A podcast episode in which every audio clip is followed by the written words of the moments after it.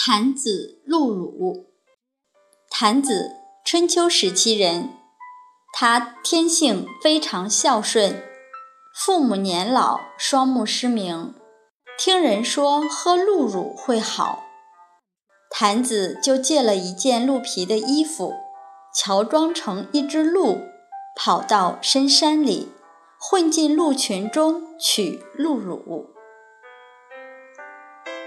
猎人看到动也不动的鹿，抽出箭想射，坛子便慌忙立起身来，掀掉鹿皮，并大声地把详细的情形告诉猎人，才免掉了被射杀的危险。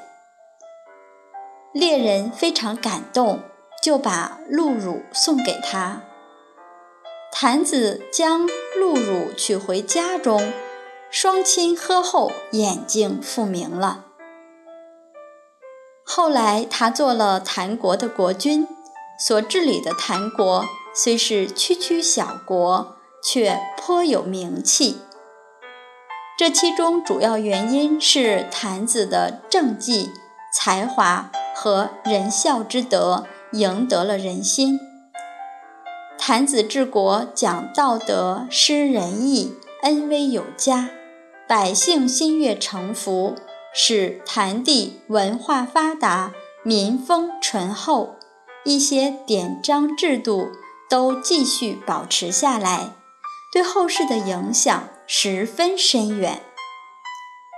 历代帝王视谭子为德才威雅的化身。谭子死后，后人建谭子庙、谭子墓来纪念他。据有关资料记载，当时坛子庙中素有三圣像，即孔子、老子、坛子，人们对坛子的崇拜之情由此可见。